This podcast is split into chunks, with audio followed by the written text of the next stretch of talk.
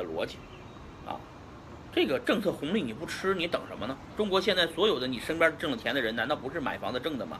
是吧？中国在北上广努力的挣钱的，一个月挣两万块钱的，拿出一万块钱租房子人多的是，那钱给了谁了？就是给了那些房东了。那房东的钱给了谁了？给那些银行了。银行钱给了谁了？反过来给了房地产了。房地产又开发干了什么了？拉高房价去拍地了，是吧？那地是谁的？国家的。中国人为什么有钱？中国不是中国政府为什么有钱？美国政府为什么没钱呢？中国他妈政府，地都是中国的，随便卖一块地，GDP 就上来了。美国政府没钱，美国政府的地不是美国政府的，好吧？美国政府没钱，穷得很，连兵都是雇佣兵，不给钱雇佣兵就回家了，是吧？啊，为什么养那么多雇佣兵？为什么养的？没有就业啊！你你现在制造业都在中国，是吧？金融业泡沫都在美国，是吧？你不搞金融搞什么？不搞战争没搞什么？才能消化泡沫嘛？是不是？有人说朝鲜战争打得起来吗？哎呀，我说核战真是打不起来的，歼灭战还是可能有的，是吧？打起来又怎么地了？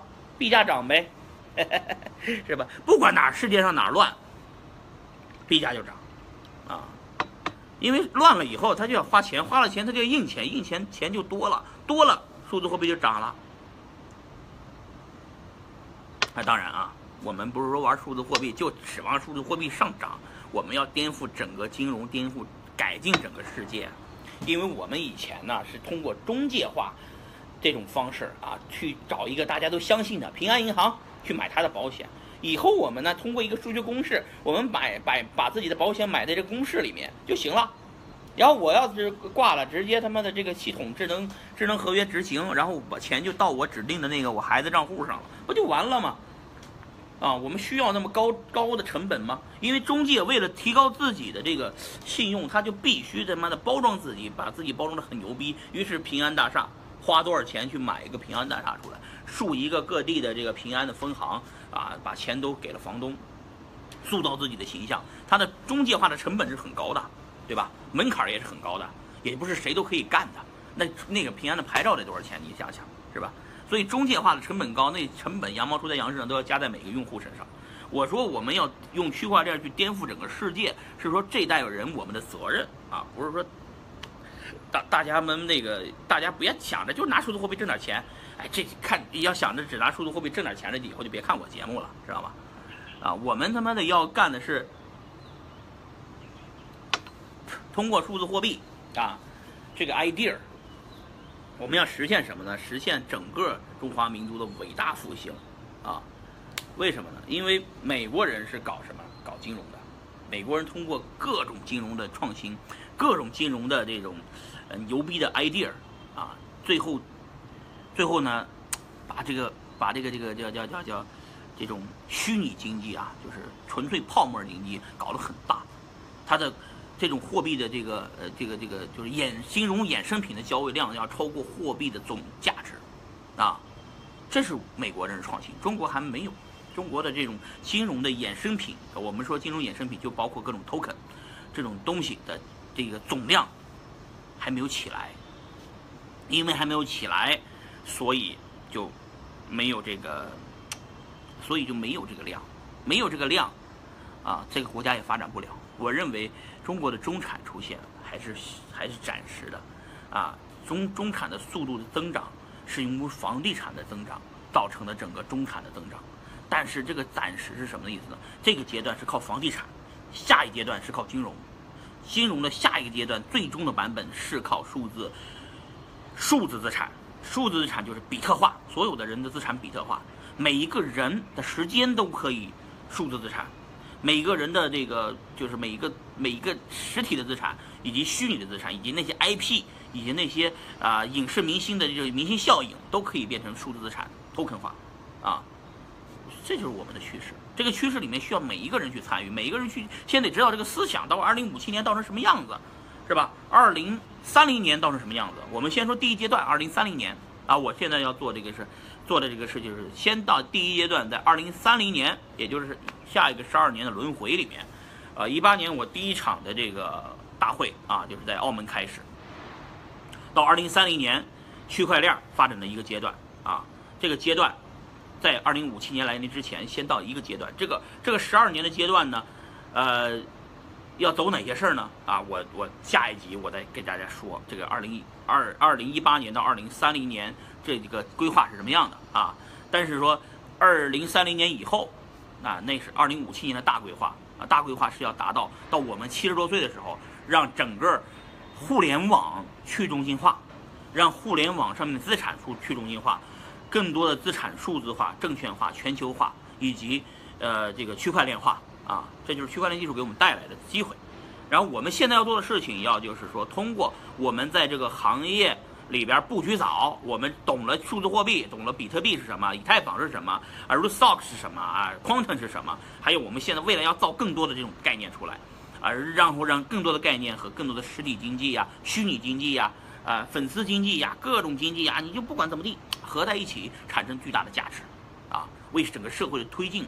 去去去去进进去进一步，我们中国现在就是基础建设建得很好了，但是虚拟的建设建得不好啊。好多人说我们的互联网做好了，我们支付宝、微信是吧，很方便啊。我们这个呃这个今日头条天天这个很智能，我们的百度怎么样？呃很垃圾是吧？等等，你你这个你这么说啊，你还没看到未来，未来绝对不是巨头啊。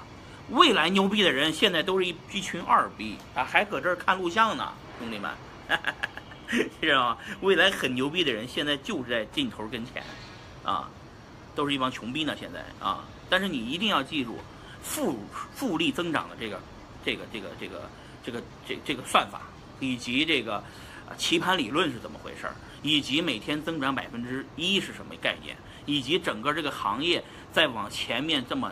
指数级的增长下去是个什么想法？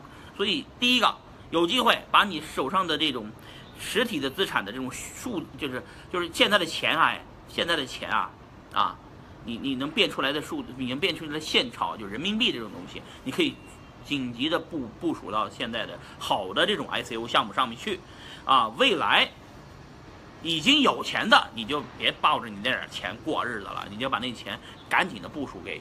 呃，部署到区块链领域里面的数字资产里面去啊，或者在这里面寻找一个好的数字平台，数就是这个区块链平台啊，投资到这个平台里面去，或者你就去投资啊，这个这个目前已经比较稳妥的啊，已经好的数字货币里面去，是吧？啊，然后呢，或者你说我他妈的自己创业呢，我我现在听明白了，我是二零五七年我要做个人生有意义的事儿，我要临死之前的时候闭眼的时候，我觉得我都改变了世界了啊，那行。你就回去创业去，是吧？啊，都行啊。现在的风投呢，挺傻逼的，啊，好多人都不知道数字货币该投什么，投了什么了以后呢，也是一头雾水啊。真正的这个金融机构呢，也是玩区块链的，也是挺二逼的，因为金金融机构以为这玩意儿投完了以后，我就抓住这个机会了，又是一个风口。其实和这个 VR 和什么智能合约可不是一样的。金融机构投投区块链，其实就是自找死。我跟你说。找死？为什么说找死呢？区块链这东西就是要颠覆他们的，就是去中介化的本质。这是区块链干这个事情的逻辑。你搞个中介，再去做个区块链，你有什么意有什么意义吗？对不对？你不就找死吗？对吧？你投他这个领域的钱越多，你不就越找死的快吗？对吧？当然，我可能想的现在还是想的狭隘的啊。未来可能区块链这个这个这个类似的这些保险公司、金融机构啊。可能会利用区块链用的做的很好，但是现在还不一定啊。呃，总结一下我今天说的东西啊，第一个，比特币1.0版本的东西啊，只能用于目前只用于了这些东西，还在这个分叉不分叉里面纠结中啊。啊，莱特币因为有了中心化的一些模式啊，在进正在正在这个基金会在逐步的发展中啊，以太坊本来就中心化。ETC 跟着以太坊啊，ETH 基金会的发展也也在发展。然后呢，Rootstock 这个项目出来太慢了，我也着急啊。Quantum 啊，到了八月份还是七月份才能出来啊。呃，Metaverse 已经出来，呃，创始人初夏虎还在努力啊。小乙中心化的不错啊，就是我我我这个理解成啊，你们你们要理解我说话的道理啊。